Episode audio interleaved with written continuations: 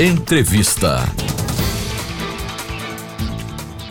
Doutor em Direito Penal pela USP, Universidade de São Paulo, Cristiano Ávila Marona é secretário executivo da Plataforma Brasileira de Políticas de Drogas e foi presidente do Instituto Brasileiro de Ciências Criminais. E é com ele que a gente conversa a partir de agora aqui na Rádio UFES FM. Satisfação em recebê-lo em nosso estúdio Cristiano, porque a legislação brasileira é considerada subjetiva na hora de diferenciar o tráfico do consumo de drogas. Boa tarde. Boa tarde, Josafá. Boa tarde a todos os ouvintes. Nós temos uma lei de drogas que tem basicamente duas figuras criminosas. O artigo 28, que incrimina a posse para uso pessoal, e o artigo 33, que incrimina o tráfico de drogas. A diferença entre a posse para uso pessoal e o tráfico é que no tráfico uh, o indivíduo ele tem a intenção de vender é o que a gente chama de ânimo de lucro, uh, a intenção de praticar um ato de comércio. No caso do uso pessoal, a pessoa porta drogas para consumo próprio. Então, na teoria, é fácil fazer essa diferenciação. Acontece que na prática a diferença acaba sendo bastante difícil de identificar. É, situações muito parecidas têm destinos completamente diferentes. Então é muito comum encontrar casos em que as pessoas são flagradas com a mesma quantidade de drogas, sem prova do ato de comércio, e uma é acusada de tráfico e outra é acusada de posse para uso pessoal. Normalmente, os pobres, pretos e periféricos são acusados de tráfico e os brancos de classe média e classe média alta acabam enquadrados como uso pessoal.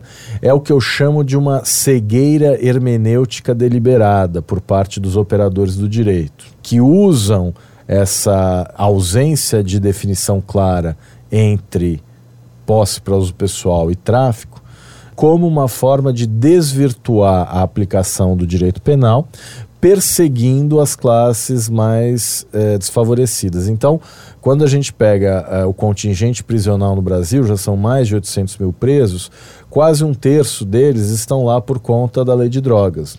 Um em cada três, praticamente, no caso das mulheres, duas em cada três, estão lá por conta da lei de drogas. E quando nós analisamos mais detidamente os casos, a gente percebe que a grande maioria é de usuários tratados como traficantes. É de gente que portava drogas, provavelmente para o seu próprio uso, acabou preso pela polícia e foi enquadrado como traficante com base na ideia de presunção de tráfico. Acontece, e inclusive essa discussão está no Supremo Tribunal Federal, recurso extraordinário 635-659, que discute a constitucionalidade do artigo 28, tem um voto do ministro Gilmar Mendes em que ele diz que nenhuma presunção que não seja de uso pessoal está de acordo com a ordem jurídica brasileira que consagra a presunção de inocência e a regra do ônus da prova. Enfim, é preciso criar critérios objetivos baseados em quantidades para reduzir essa subjetividade que acaba atingindo as classes subalternizadas.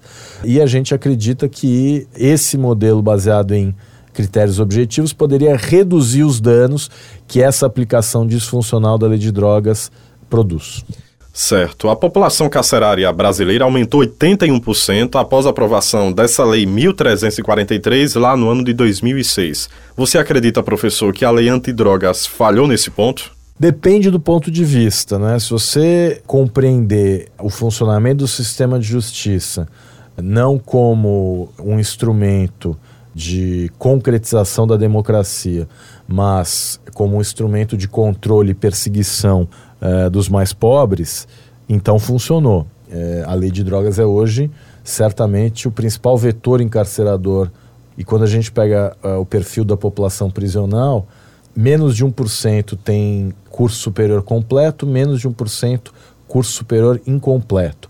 Quase 70% são não brancos, a grande maioria com baixíssima escolaridade. Por aí você percebe que a aplicação prática da lei de drogas representa um projeto de poder, um projeto de poder que se expressa na criminalização dos mais pobres. Diante disso, professor, qual é o lugar da população negra nesse cenário? Quando a gente analisa as pesquisas, e são muitas, faço referência aqui apenas a uma das últimas, o trabalho do Marcelo Semer, que trata das prisões por tráfico de drogas, o papel dos juízes no grande encarceramento.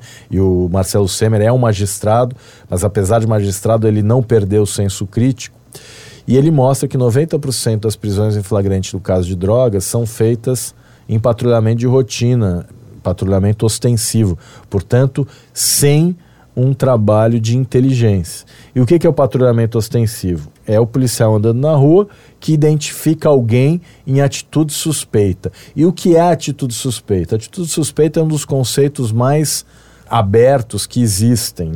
Quando, por exemplo, num processo criminal, o policial tem que explicar qual era a atitude suspeita que o fez abordar determinada pessoa, invariavelmente a gente cai na questão do racismo estrutural. Então, ser preto é estar em atitude suspeita. Morar na favela é estar em atitude suspeita. A atitude suspeita, no fundo, é uma desculpa para que a polícia aborde pessoas pobres, negras, e quando encontra uma pequena quantidade de drogas, isso é utilizado como justificativa para uma acusação por tráfico, apesar da absoluta ausência eh, de prova de um ato de comércio. Então, a lei de drogas ela representa o disfuncional funcionamento do sistema de justiça no Brasil.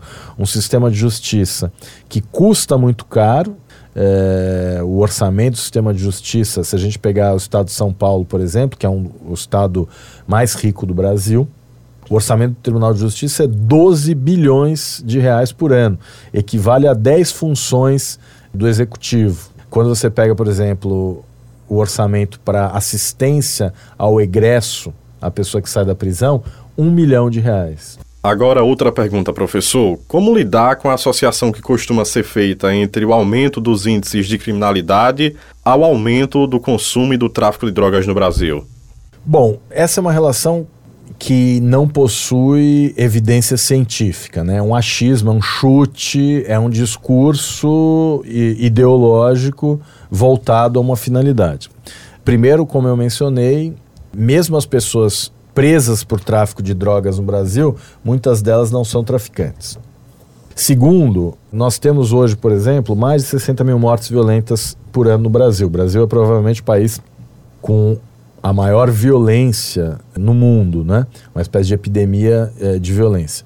Essas mortes, elas não são esclarecidas. O índice de esclarecimento dessas mortes é muito baixo. Então a polícia não sabe quem matou, quem mandou matar, as razões pelas quais as pessoas morrem. Então, diante da ignorância, vale qualquer coisa, né? Vai dizer, mano, a culpa é do tráfico de drogas, a culpa é do PCC, a culpa é do boitatá, do curupira, etc. Enfim, você pode dizer o que você quiser de acordo com o seu interesse. Agora, evidente que o tráfico de drogas é uma atividade criminal muito rentável e evidente que ele envolve também violência. Agora, não dá para aceitar que um negócio que movimenta tanto dinheiro que os grandes beneficiários sejam os favelados que andam de sandália havaiana e bermuda na favela. Essa gente que está lucrando? Eu acho que não. O dinheiro está em outro lugar.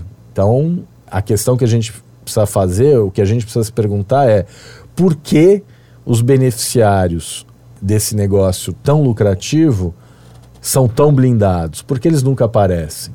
Prender o preto pobre com três pedras de crack no bolso é fácil. Agora, quando aparece um helicóptero com toneladas de cocaína, como é que fica a apuração dessa responsabilidade?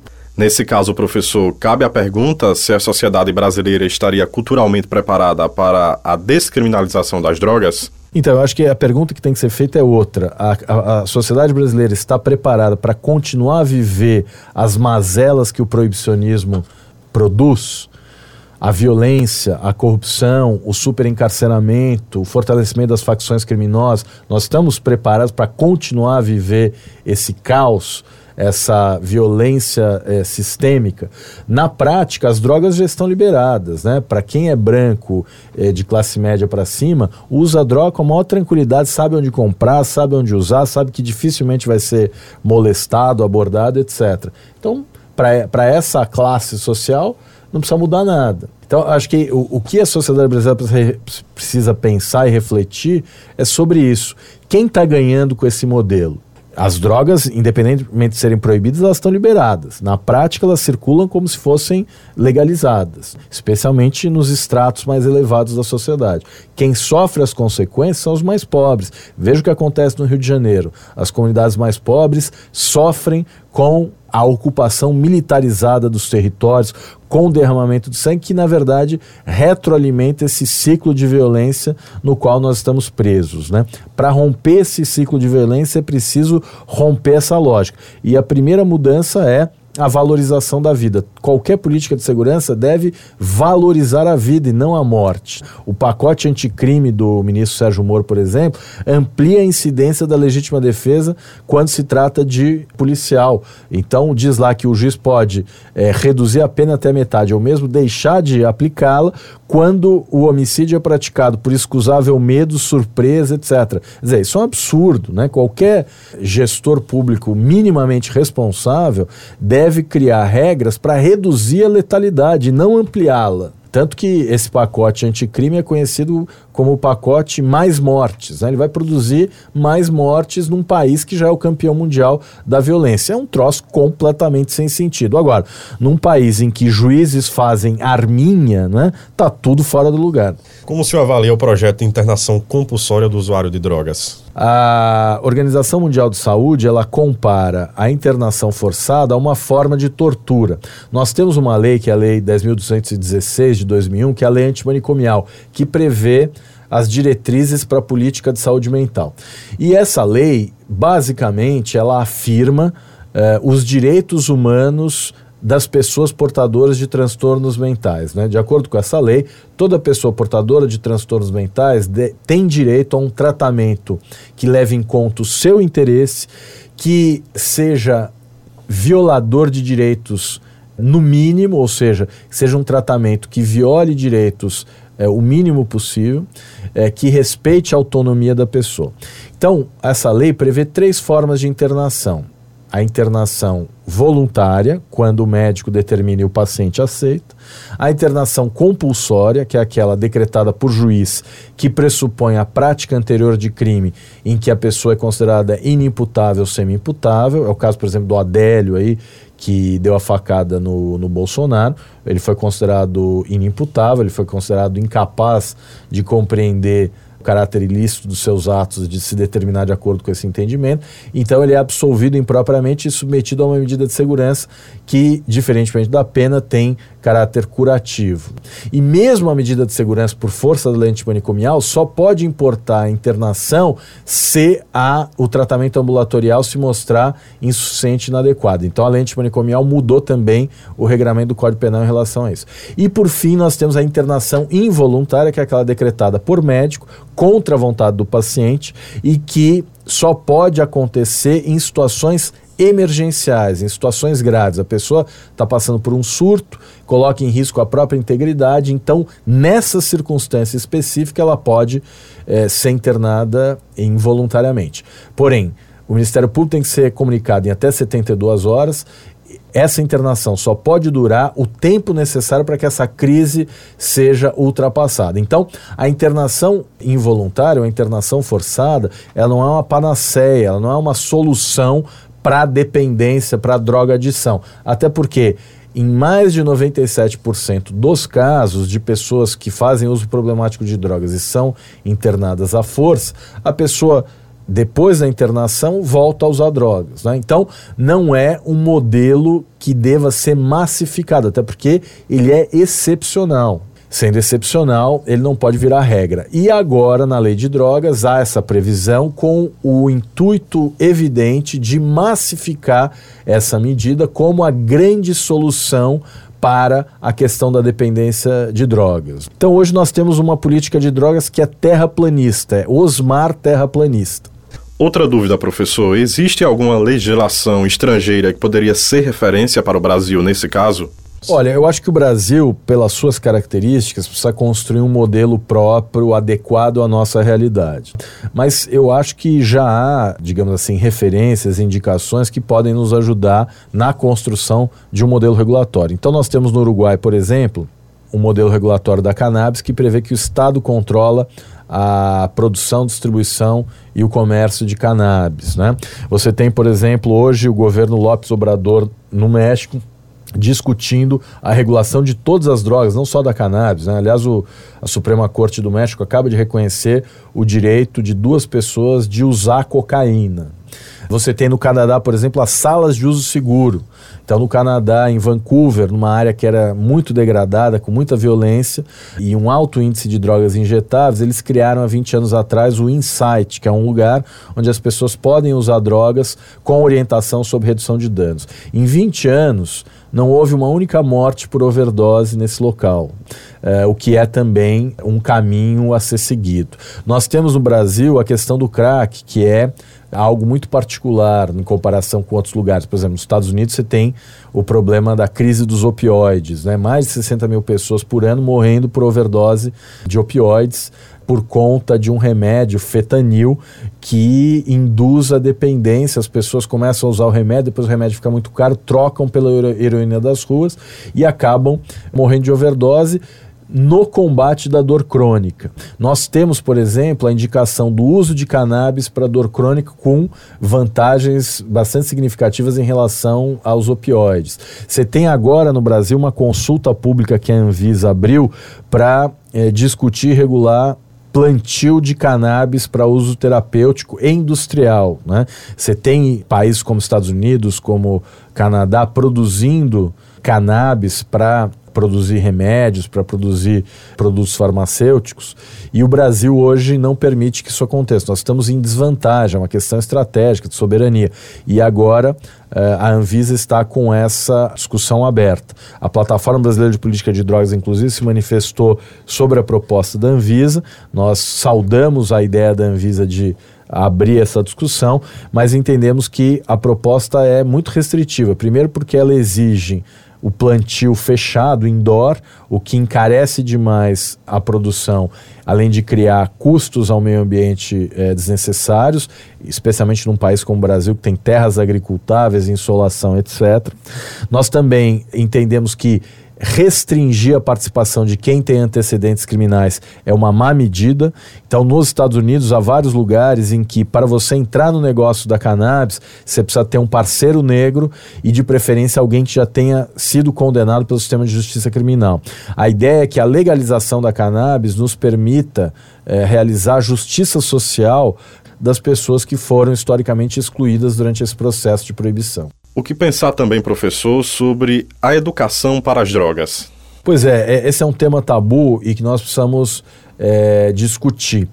Os efeitos associados ao uso de drogas, os riscos associados ao uso de drogas, informação sobre redução de danos, o que fazer numa emergência, numa overdose, são informações que as crianças e os adolescentes devem ter no conteúdo regular da educação. Assim como as crianças e os adolescentes devem receber educação sexual antes de iniciar as atividades sexuais, até para poder tomar uma decisão eh, baseada em informação e evidências científicas, informação de qualidade, o mesmo acontece em relação às drogas. A gente sabe que drogas definitivamente não são recomendáveis nem para crianças nem para adolescentes, droga é coisa de adulto, mas a gente sabe que há é, adolescentes especialmente que fazem uso de drogas. Então não adianta simplesmente dizer não use drogas. É preciso mostrar o que são as drogas, quais os efeitos que elas produzem, informações sobre redução de danos, sobre os riscos associados,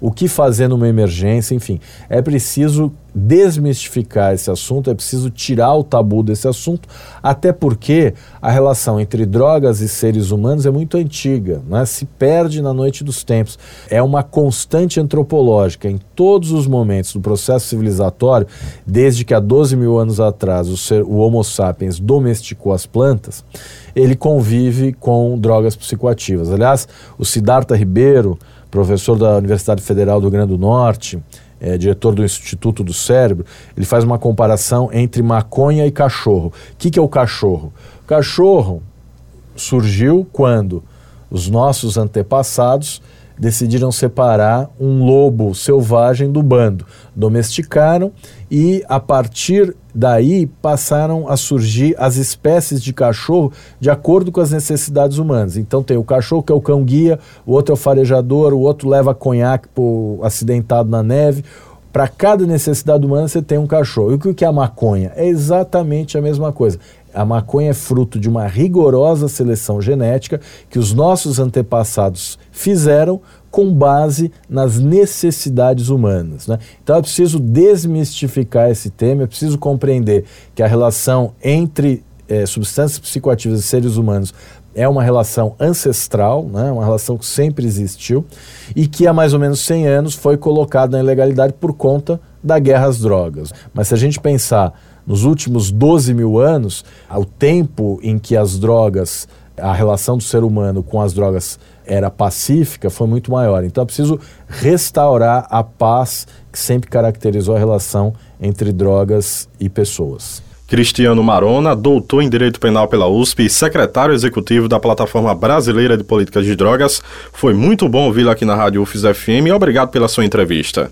Eu que agradeço. Obrigado.